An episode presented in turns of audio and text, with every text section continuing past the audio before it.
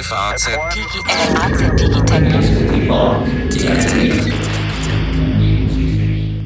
Hallo liebe Hörerinnen und Hörer, herzlich willkommen zu einer neuen Folge unseres FAZ Digitech Podcast, der Podcast, in dem wir uns für die interessanten Themen dieser Zeit interessieren und der Zukunft. Heute geht es um ein Milliardengeschäft Werbung. Mein Name ist Alexander Armbruster, ich bin Wirtschaftsredakteur der FAZ ebenfalls ein Mikrofon, den Sie schon lange jetzt hier auch gewöhnt sind und kennen, unser Chefredakteur für digitale Produkte, Carsten Knob. Hallo Carsten. Hallo Alexander.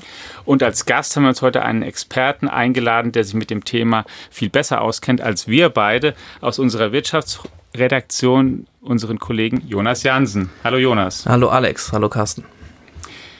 Jetzt ist es mit der Werbung ja so sie nervt einerseits, weil wir sie eigentlich bewusst gar nicht sehen wollen. Andererseits ermöglicht sie ziemlich viel. Im Fernsehen schon in den vergangenen seit Jahrzehnten viele Sender, deren Angebote wir kostenlos gucken, weil sie nämlich mit Werbung finanziert sind. Im Internet ist es ganz genauso. Da gibt es sehr viele auch sehr bekannte und berühmte Angebote, die viel, jeden Tag Milliarden Menschen nutzen, das kostenlos tun können, weil sie mit Werbung finanziert sind. Jonas, was sind denn so die bekanntesten und wer verdient denn damit viel Geld eigentlich? Also wenn man sich anschaut, wer vor allem online gerade sehr viel Geld mit Werbung verdient, dann fallen einem genau die ein, die einem fast immer einfallen, wenn man an online denkt, nämlich Facebook und Google. Also ähm, man kann das eigentlich immer an den Zahlen ganz schön sehen. Also Google hat in dem letzten Quartal 32,7 Milliarden Dollar verdient. 85 äh, Prozent von dem Gesamtumsatz, den Alphabet, also die Muttergesellschaft von Google macht, kommt dadurch Werbung zustande, also ganz schön großer Teil. Facebook verdient sein Geld fast ausschließlich mit Werbung, zuletzt ja 13 Milliarden etwa. Ähm, und so die größten Werbeagenturen der Welt, WPP, die haben im letzten Quartal so 7 Milliarden Umsatz gemacht. Ist so ein bisschen zurückgegangen. Also die verdienen auch jetzt nicht so schlecht. Und verdienen, also schalten auch Umsatz auf, äh, schalten auch Anzeigen auf ähm, Facebook und Google natürlich, weil ihre Kunden da, da werben wollen.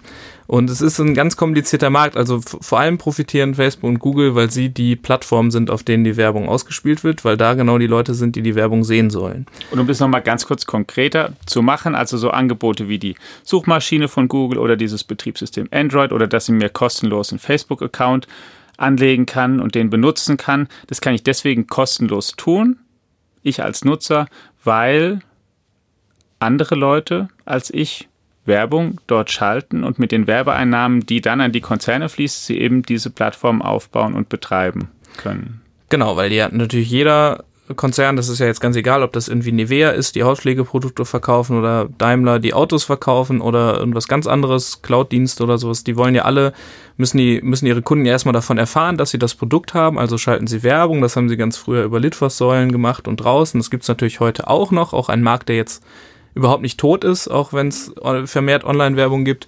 Aber dort sind vor allem die großen Wachstumsmärkte, äh, vor allem im Internet und da dann noch viel stärker auf mobilen Geräten, weil wir die natürlich viel mehr in der Hand haben.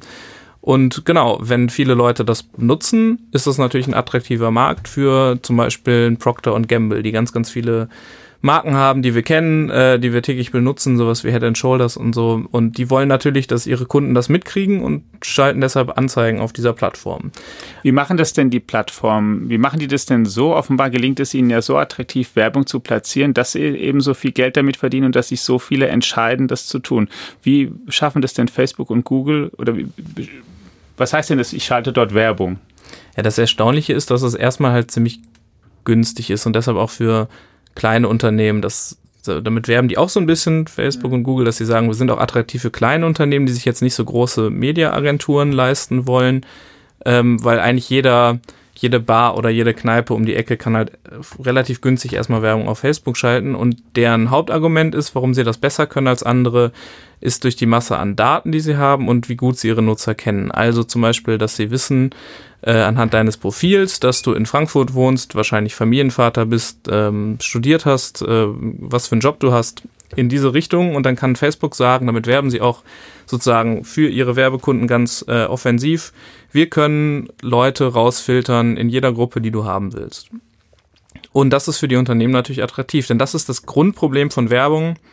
man weiß ja nie so richtig, wie man es nutzt. Und das, äh, also wie, wie sie wirkt. Äh, wie man es nutzt, weiß man, aber wie sie wirkt, weiß man nicht so genau. Also wie viele Leute das jetzt wirklich gesehen haben. Und das lässt sich in der digitalisierten Welt natürlich besser messen. Hast, hast du eigentlich schon mal auf eine Facebook-Anzeige geklickt? Äh, ja, habe ich. Nee, ich klicke äh, tatsächlich tendenziell eher auf Instagram-Anzeigen. Die sind bei mir inzwischen ein bisschen besser. Bei Facebook hatte ich oft das Gefühl, dass die nicht so gut sind.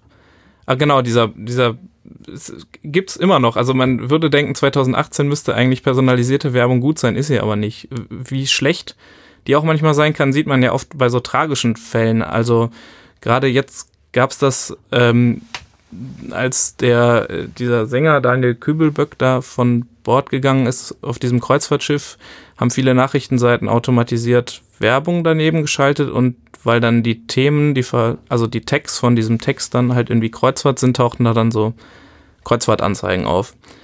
Eigentlich gibt's für genau solche Fälle bei Unglücken oder sowas gibt's natürlich so Filter, die man einstellen kann und die auch die Werbe einstellen. Da muss irgendwas schiefgelaufen sein. Also normalerweise wird sowas dann äh, eingestellt, dass, dass man halt irgendwie eben nicht so pietätlose Werbung daneben hat. Aber ja, das geht halt immer wieder auch schief. Also ganz so platt wie noch vor zwei, drei Jahren, dass bei der Tour de France Berichterstattung jede Menge ähm, Medikamentenwerbung äh, eingeblendet worden ist, ist es dann jetzt heute nicht mehr. Aber trotzdem, also ich wahrscheinlich Alex würde sagen, ich bin zu alt, klicke ich auf, stelle ich fest, dass ich auf diese Anzeigen kaum noch klicke. Meine Kinder würden sagen, du, dass, dass, dass du alt bist, merkt man schon daran, dass du überhaupt noch Facebook nutzt. Ja gut, ja. du bist ja ich, mit, mit Litfaßsäulen groß geworden, auf die hast du auch nicht geklickt, ne, früher als du vorbeigekommen bist. Na, habe ich mir natürlich angeguckt. Ja. ja, tu, machst du ja übrigens auch, wenn du ja. an den Litfaßsäulen vorbeiläufst. Ja. Was ich, worauf ich eigentlich hinaus will, dieser Shift ins Digitale gilt ja auch so ein bisschen als das allein selig machende. Und die Frage ist, ist es eigentlich immer noch so oder relativiert sich das inzwischen auch wieder so ein bisschen? Weil dieses rein datengetriebene, dieses rein algorithmische Ausspielen, täuscht mich das oder sind da so einige Blütenträume inzwischen auch schon zerplatzt? Ja, natürlich. Da gibt es Riesendiskussionen auch. Also einmal natürlich, weil es gab neulich eine Umfrage, so rund 40 Prozent der Internetnutzer nutzen Adblocker. Das heißt, sie mhm. sehen die Werbung auch überhaupt nicht. Dann gibt es ganz viele. Kannst du da nochmal ganz kurz sagen, was ist das eigentlich nochmal ein Adblocker? Also, ähm, damit das so, ein, so, eine Art Programm, was du in deinem Browser installierst und der ähm, blockt dann diese Skripte weg, die da äh, dafür zuständig sind, dass du Werbung da siehst. Was für so Angebote wie zum Beispiel auch Faznet echt blöd ist, weil das natürlich auch zum Teil werbefinanziert ist.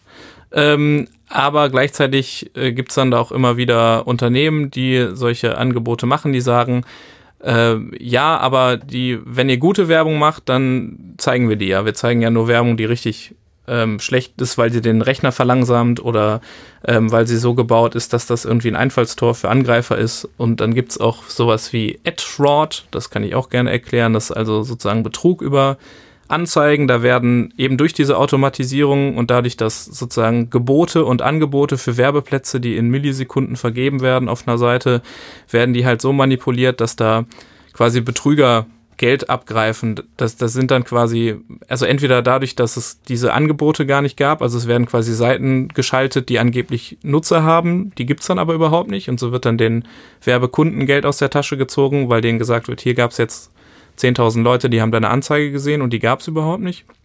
Oder die, ähm, die Werbung wird dann nur auf irgendwelchen Seiten geschaltet, wo das eigentlich auch keiner sieht, aber das wird irgendwie nicht ordentlich ähm, abge, also sozusagen äh, nachgehalten. Und diese Probleme gibt es natürlich auch. Und gerade auch so in der Digitalisierung die Schwierigkeit, dass nur weil man jetzt irgendwie vielleicht besser messen kann, wie viele Millionen Leute über irgendwas drüber gescrollt haben, heißt das ja irgendwie noch nicht direkt, dass diese Werbung deshalb auch besser funktioniert. Also Jetzt gerade in der Branche wird das auch stark diskutiert, dass man auch aufpassen muss bei aller Technologiefreude, dass sozusagen die Grundprinzipien wie äh, Kreativität und das ansprechen, was die Leute nämlich wollen, also irgendwie so ein Gefühl, was dann dazu führt, dass die Leute ein positives Gefühl mit einer Marke oder einem Produkt verbinden und dann am Ende das kaufen. Das ist natürlich dann nochmal ein weiterer Schritt. Dass das mit so einer Mini-Textanzeige bei Google im Zweifel nicht gelingt. Genau. Und man deshalb auch noch andere Dinge machen muss, um eine Marke aufzuladen und das Herz entscheiden zu lassen. Natürlich, gerade bei so Premium-Marken, also Autos, für Autos, die können, die werden sicherlich auch in bestimmten Punkten auf Instagram werben, wenn sie da irgendwie eine junge Zielgruppe für ihr Carsharing haben wollen oder sowas. Das ist dann natürlich klar, dass sie das machen. Aber wenn man jetzt irgendwie so eine S-Klasse verkaufen will, dann ist vielleicht so eine Hochglanzanzeige oder ein Riesenplakat am Potsdamer Platz, wo irgendwelche Entscheider vorbeilaufen, dann doch wichtiger. Und sag mal, täuscht das oder es hat sich Fernsehwerbung in der letzten Zeit eigentlich ganz wacker geschlagen? So, wenn man sich diese Zahlen so anschaut, so schlecht geht es denen ja nicht. Ne? Nee, und auch das sogenannte Out of Home, also das, was draußen ist, diese mhm. ganze Plakatwerbung, die wächst auch. Also man wird so denken, dass wer schaut denn da noch drauf? Aber die Leute sind ja weiterhin unterwegs und die Leute schauen auch weiterhin Fernsehen. Und auch Kinowerbung, auch sowas, was gerne totgesagt wird. Aber ähm, wenn man die Leute da im Kino hat, hat man sie zumindest relativ aufmerksam da. Denn im Kino habe ich jetzt seltener noch dann schnell noch mein Handy in der Hand. Das liegt auch so ein bisschen am Bau eines Kinos. Hat man meistens keinen Empfang.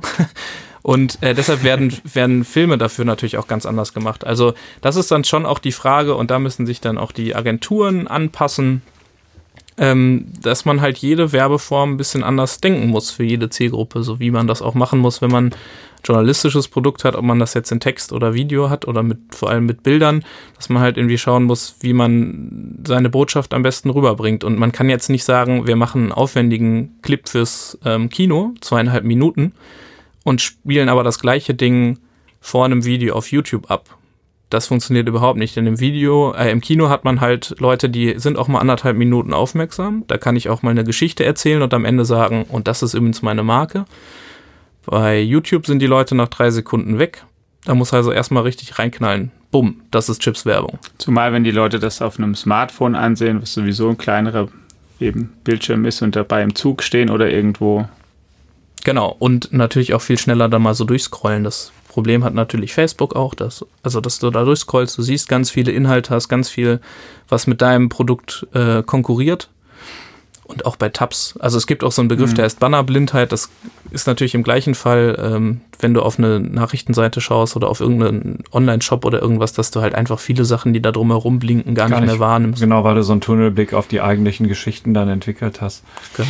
Was mir neulich ja auch als Beispiel aufgefallen ist, dass auch große Tech-Konzerne durchaus an analoge Werbung glauben. Im Frankfurter Hauptbahnhof bin ich als Bahnfahrer, habe ich einfach gesehen, ein Plakat, auf dem Amazon für die neue Jack Ryan Serie wirbt was ganz klassisch da hängt, wie es wahrscheinlich schon vor 40 Jahren da gehangen hätte. Gleichwohl gibt es große Hoffnung, mit neuer Technik sogar noch besser und noch gezielter Leute ansprechen zu können. Stichwort vielleicht künstliche Intelligenz. Was glauben denn da die Werber eigentlich, was sie da erreichen können und was da noch ein für ein Potenzial drinsteckt? Also bei einem Thema, was ohnehin gerade ziemlich im Aufschwung ist. In allen Branchen wollen die Werber, die sich natürlich immer gerne als so eine Art Spitze der ähm, Bewegung Innovation sehen. jedenfalls. Genau, das auf jeden Fall ja. wollen die dann natürlich mit dabei sein, ist ja klar. Und es stimmt auch, dass. Also, wo die Werber sind, ist vorne. Sagen glauben, die Werber. Glauben die. Mhm. Ja. Ähm, und jedenfalls kann man natürlich mit künstlicher Intelligenz das, was in Online-Werbung besonders gut geht, nämlich Personalisierung, wahrscheinlich noch besser machen. Also ich sammle viele Daten darüber, welche Leute meine, meine Angebote besuchen und meine Werbung anklicken und dann kann ich die vielleicht noch ein bisschen besser personalisieren und wenn ich da dann noch schlaue Algorithmen hinterlege, dann funktioniert das vielleicht auch noch besser. Ich weiß, die Person hat ein totales Fable für blaue Hosen und weiße Hemden oder sowas. Und dann ist die, das Anzeigemodel auf der Website hat halt plötzlich genau das an, obwohl die eigentliche Kampagne vielleicht mit grüner Hose und rotem Hemd wäre. Was bestimmt blöd aussieht, aber deshalb bin ich auch kein Werber. Ähm, aber halt solche Kleinigkeiten könnte man dann ändern. Man kann sozusagen viel besser, also man hat ja in der klassischen Werbung die Schwierigkeit, man muss sich dann irgendwann darauf einigen, was zeige ich jetzt auf diesem Plakat und dann wird es abgefragt unter den, unter den Nutzergruppen, was kommt an, was wollen die Leute sehen. Das sind dann immer irgendwelche jungen Leute, die total glücklich im Sonnenlicht stehen und Cola trinken oder irgendwie sowas. Und das kannst du dann natürlich digital viel besser anpassen dass Leute unterschiedliche Sachen sehen. Und da erwarten zumindest die Marktforscher von IDC, dass sich da ziemlich was tut. Ähm, die gehen davon aus, äh, dass durch KI ähm, die, dass die eine Wachstumsrate im Marketing von 54 Prozent haben wird. Also im letzten Jahr wurden damit so etwa 360 Millionen Dollar umgesetzt und es soll dann irgendwie 2020 bei zwei Milliarden liegen. Aber ja, das ist bei diesen Marktforscher-Sachen, ist das dann eben auch die Frage, wie viel, also es würde dann dazu erstmal führen, dass wahrscheinlich auch wieder ein paar Leute, die sich vorher darum gekümmert haben, Werbung händisch auszusuchen, die braucht es dann nicht mehr, weil man dann halt irgendwelche Rechner hat, die das machen und dafür gibt es dann aber andere kreative Jobs wahrscheinlich. Also das ist zumindest in, in der Umfrage, die jetzt auch gerade vorgestellt wurde, so, dass zumindest die Unternehmen, die werben, der Meinung jetzt nicht so eine ganz ähm, pessimistische Meinung haben, dass sie nämlich auch glauben, dass auch wenn da jetzt irgendwie in den Agenturen sich was verschiebt, dass dafür andere Dinge entstehen werden. Dafür ist die ja schon bekannt, die Branche, dass sie sich anpassen kann. Und dann ist, wenn ich das ganz ja. kurz, weil mir geht gerade was durch den Kopf, was dir gefallen wird, lieber, lieber Alex. Weil du bist yeah. ja auch an, also du sagst ja immer, Science Fiction hat oft viel mit der Realität zu tun. So. Absolut. Genau. Das wird noch unterschätzt übrigens. Dachte ich das mir. Können wir demnächst auch mal thematisieren, aber. Können wir gerne auch noch mal thematisieren. Jedenfalls ist am 26. September 2002, also fast exakt vor 16 Jahren ein ähm, Film in die deutschen Kinos gekommen, den du möglicherweise auch noch kennst, nämlich Minority Report ähm, mit von Steven Spielberg und vor allen Dingen gespielt von Tom Cruise. Und da hat Jaron Lanier, den der eine oder andere vielleicht auch als, als Autor kennt, die damals technisch beraten und der Tom Cruise läuft da an so Schaufenstern vorbei, die sich äh, exakt so verhalten. Also da ist Werbung drin, digitale Werbung in den Schaufenstern. Es verhält sich exakt so, wie du eben gerade gesagt hast, was jetzt 16 Jahre später tatsächlich in den Ansätzen funktioniert, dass sich diese Werbung nämlich demjenigen anpasst, der da dran vorbeiläuft und sich dann entsprechend verhält.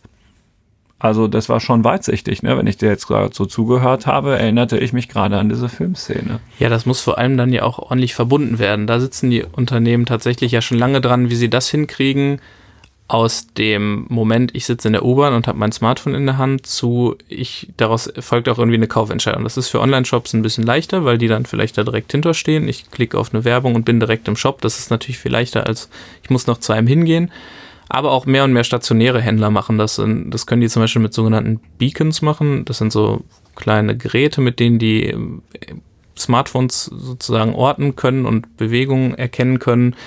Es gibt Anbieter, die werben groß, großmundig damit, dass sie ähm, so eine Art Eye-Tracking-Technologie in äh, Kaufhäusern einsetzen können, dass sie sehen, wo schauen die Kunden besonders lange drauf, ähm, wo bewegen die sich. Es gibt ja so, es gibt ja, das wird dann alles kombiniert. Also am Ende gibt es natürlich ganz viele Möglichkeiten, wie man Leute dazu bringt, was zu kaufen. Das fängt dabei an, wie Aldis und so aufgebaut sind, dass du irgendwie eher von so, so ein Kreis läufst von rechts nach links und, und wo welche Waren liegen, dass du dann am Ende mehr kaufst oder was es für Düfte gibt. Es gibt Unternehmen, die sich nur darum kümmern, dass es irgendwie richtig riecht in, in bestimmten Läden nach Brot, da wo du Brot findest und so und ähm, sowas wird oft künstlich hergestellt und genau sowas gibt es eben auch mit der Digitalisierung und das funktioniert natürlich besser, wenn du das dann verknüpfst und sagen kannst, du kriegst jetzt an einem bestimmten Ort, ich laufe durch die Fußgängerzone in Frankfurt auf der Zeil oder so und laufe am an einem Sportgeschäft vorbei und dann kriege ich eine Push-Nachricht auf mein Smartphone, wo steht, hey, du hast doch vorhin, du hast doch irgendwie in den letzten zwei Wochen immer mal wieder die Schuhe angeschaut, hier gibt es sie jetzt gerade für 10% billiger.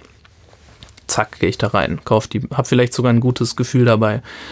Da gibt es auch tatsächlich Umfragen und das ist das, worauf Facebook so ein bisschen setzt äh, dass die Leute, wenn sie Werbung sehen, die ihnen gefällt, dass sie die dann auch echt gut finden. Da ist das immer so ein bisschen die Frage, wie viel davon so Marketing blabla ist. Ähm, und denn ihr habt ganz am Anfang gesagt, dass man das eigentlich immer erst so ein bisschen nervig findet. Aber wenn man halt irgendwie gerade ein Produkt sucht, und das war das, was ich vorhin mit Instagram meinte, dadurch, dass man halt da bestimmten Leuten folgt oder bestimmte Interessen hat, ist die Werbung ein bisschen besser als früher, weil ich halt Werbung zu den Interessensgebieten, die ich habe, angezeigt bekomme. Und das kann man spooky finden und das kann man ja auch inzwischen besser einstellen, weil Facebook hatte ja ein gewisses Datenproblem in der Vergangenheit ähm, und hat es deshalb etwas leichter gemacht, seine Datenschutzeinstellungen zu verbessern und Unternehmen zu verbieten, einem nachzuschnüffeln. Aber viele Leute finden das, glaube ich, auch gar nicht so schlecht, wenn sie halt sich eigentlich für, ein, für eine Bohrmaschine interessieren, weil sie jetzt bald die Küche umbauen, dann kriegen sie da ein gutes Angebot für. Und Facebook zumindest glaubt ja auch seinerseits, dass es damit eine ganz neue alte, neue Kundschaft ansprechen kann. Wir beide haben ja neulich den Deutschland- und Europachef getroffen, der hier bei einem Event war im Frankfurter Zoo, wo Facebook gerade Kleinunternehmer, Kleinunternehmen angesprochen hat, um ihnen zu zeigen, wie sie eigentlich Werbung machen können, für ihre Kundschaft gezielt Leute ansprechen können, wo sie auch ähm, skalierbar mit einem geringen Mitteleinsatz im eigenen eben für sich Werbung machen können, wo sie auch gezeigt haben, wie man Videos zum Beispiel schneiden und drehen muss, um auf Instagram oder auf Facebook eine höhere Aufmerksamkeit zu bekommen, als man das gemacht hätte, wenn man im Fernsehen Werbung geschaltet hätte. Genau, die wollen damit ja vor allem die kleinen, die kleinen Unternehmen und mittleren erreichen, die halt vielleicht noch die größte Zurückhaltung haben, denn die ganz großen Unternehmen, die sind da natürlich längst. Also die DAX-Konzerne, die haben ja alle, die haben ja alle eigene Mediaagenturen, äh, die haben eigene Werbeagenturen, die auch so eine WPP zum Beispiel, äh, die größte Werbeagentur der Welt, auch die geben sehr viel Geld auf Facebook und Google aus, weil ihre Kunden das halt da machen wollen. Und äh, das heißt, es ist so eine Verknüpfung und alles greift irgendwie so ineinander. Und auch da gibt es aber natürlich Diskussionen, wie transparent das eigentlich ist, denn eigentlich behaupten die Digitalunternehmen ja, dass sie die Werbung günstiger machen und besser skalierbar und man erreicht die richtigen Leute. Und trotzdem, je mehr Leute sich dazwischen schalten, also irgendwelche Medienagenturen, ähm, greifen die dann natürlich was ab. Also die sagen dann dem, dem Chef, der vielleicht wenig Ahnung von Digitalmarketing hat, sagen die, ja, du musst aber unbedingt auf Instagram und Snapchat sein und ich kümmere mich darum und das kostet so und so viel Geld, verraten dem aber überhaupt nicht, dass er es eigentlich viel billiger haben könnte und ziehen sich da halt was ab. Das, sowas hat es natürlich in vielen Geschäftsbereichen immer gegeben, also irgendwelche Zwischenhändler, aber das ist so eine Diskussion, die es da auch gibt und dann vor allem auch so eine Kritik daran, wie wenig transparent dann auf diese Preise da sind und das ist sowieso ein Riesenproblem in der Werbung was auf irgendeiner Liste steht. Der sogenannte Listenpreis, der stimmt ja ohnehin nie. Da steht mhm. einfach irgendwas, so ein bisschen wie mit Gebrauchtwagen. Und am Ende, wenn man gut verhandelt, kriegt man eh was ganz anderes.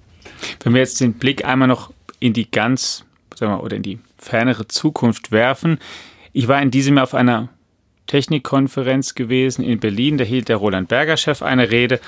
Und da sagte der, ich versuche es mal mit meinen Worten und ähm, kurz zusammenzufassen, hoffentlich ohne wesentliche Teile wegzuhalten. Möglicherweise ist das Werbemodell, wie es im Internet derzeit existiert, nur noch eine der Frage der Zeit, bis es endet. Und sein Argument war, wenn der Umgang, den, wie wir, die Art und Weise, wie wir mit Computern umgehen und kommunizieren, nämlich viel mehr über digitale Assistenten zunimmt und die immer besser werden. Und jeder sein kleines digitales Helferchen dabei hat künftig. Und diese Helferchen von jedem also zum Beispiel das Alexander-Helferchen und das Jonas-Helferchen und das Carsten-Helferchen und viele andere miteinander permanent in, irgendwie in Kontakt sind. Und wir wollen dann irgendwas. Wir suchen dann, was weiß ich, welche Turnschuhe kann ich mir denn am besten kaufen jetzt? Oder ich brauche ein neues Jackett. Oder wo kann ich am besten essen gehen?